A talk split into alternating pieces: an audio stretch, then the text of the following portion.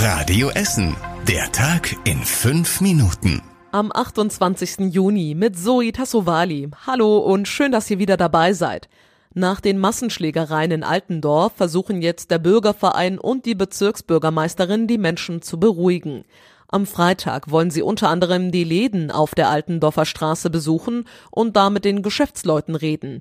Der grüne Ratsherr Ahmad Omayrat wird sie dabei begleiten. Ehrlich gesagt, ich bin sehr wütend und auch sehr enttäuscht. Wir haben zum Beispiel immer wieder die Altendorfer Straße und die Geschäftsleute, die dort ansässig sind, besucht, mit denen über die Probleme geredet waren um jeden froh, der dort sein Geschäft betrieben hat und Altendorf lebenswert gemacht hat. Er fordert jetzt einen Aufstand der Vernünftigen. Wir müssen zeigen, dass die allermeisten Altendorfer nichts mit Gewalt und Kriminalität zu tun haben wollen, meint er. Inzwischen konnten auch einige Beteiligte der Massenschlägerei identifiziert werden. Sie sind am Samstagabend in eine Wohnung an der Serlohstraße geflüchtet. Da hat die Polizei sie angetroffen. Klar ist, dass ein Streit zwischen zwei arabischen Großfamilien eskaliert ist. Warum genau ist aber noch unklar, sagt Pascal Schwarz-Pettinato von der Polizei. Wir hoffen uns natürlich durch die Ermittlungen, dass wir wirklich die Hintergründe ermitteln können. Haben wir in anderen Sachverhalten, die ähnlich gelagert waren, auch geschafft. Und bis dahin beteiligen wir uns nicht an der Spekulation. Im Streit zwischen Großfamilien geht es oft um Beleidigung, Macht und Geld. Jetzt soll offenbar ein sogenannter Friedensrichter in Altendorf vermitteln. Friedensrichter schlichten nach islamischem Recht. Mit dem deutschen Recht hat das nichts zu tun.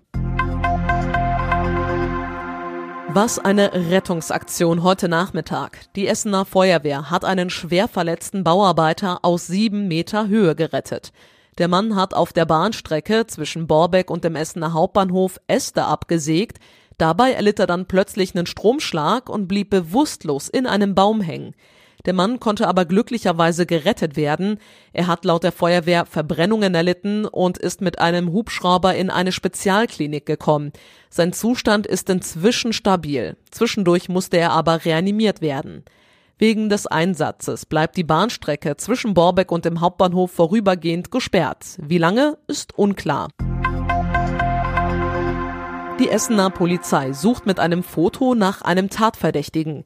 Er soll im August letzten Jahres gemeinsam mit anderen Unbekannten auf einen Mann eingeschlagen haben, der an der Haltestelle Wasserturm im Südostviertel auf den Bus gewartet hat. Ein Zeuge hat jetzt zumindest einen der Tatverdächtigen vor einem Supermarkt wiedererkannt und ihn unbemerkt fotografiert. Der Mann hat sehr kurze Haare, trug ein weißes Shirt und blaue Jeans. Ein Foto von ihm gibt's auf radioessen.de. Wer den Mann kennt und weiß, wo er sich befindet, soll sich bei der Polizei melden. Die Klinikbeschäftigten in Holsterhausen streiken seit bald zwei Monaten. Sie fordern unter anderem mehr Entlastung. Um den Druck jetzt zu erhöhen, haben die Beschäftigten in den letzten Wochen Unterschriften gesammelt. Zwischen 800 und 900 kamen dabei zusammen. Auch viele Patienten haben unterschrieben. Die meisten haben laut den Klinikbeschäftigten Verständnis für den Streik. Ich habe mich gestern mit einem Patienten unterhalten. Der war zuerst ein bisschen sauer, weil wir jetzt seit mehreren Tagen auch nicht kommen konnten zur Physiotherapie. Aber trotzdem versteht er das Ganze, weil er sagt, naja, vor dem Streik seid ihr, konntet ihr auch nicht täglich kommen. Es war wirklich, dass die Patienten auch gesagt haben, wir sehen, wie ihr hier ackert und ihr braucht einfach Entlastung. Ich gebe den Zettel her, ich unterschreibe. Eigentlich sollte die Liste mit den Unterschriften heute dem Klinikvorstand übergeben werden. Der wollte sich aber laut den Streikenden keine Termine diktieren lassen, sondern lieber selbst bestimmen. Deswegen gibt es jetzt morgen eine Übergabe im kleineren Rahmen. Essen hat einen weiteren Bienenfutterautomaten. Er hängt am Zaun an der Kita Haus des Lernens in Harzopf. Der Bienenfutterautomat ist ein umgebauter gelber Kaugummiautomat. Darin sind Kapseln mit Blumensaat. Für 50 Cent kann man eine Kapsel ziehen und dann Blumen pflanzen, die Bienen gut finden. Das Projekt soll Harzopf noch grüner machen, sagt eine Erzieherin der Kita. Auch an einer Kita in Heisingen hängt ein solcher Bienenfutterautomat. Und zum Schluss der Blick aufs Wetter. Auch heute Nacht wieder ähnlich wie gestern, wenig Wolken und trocken bei rund 15 Grad.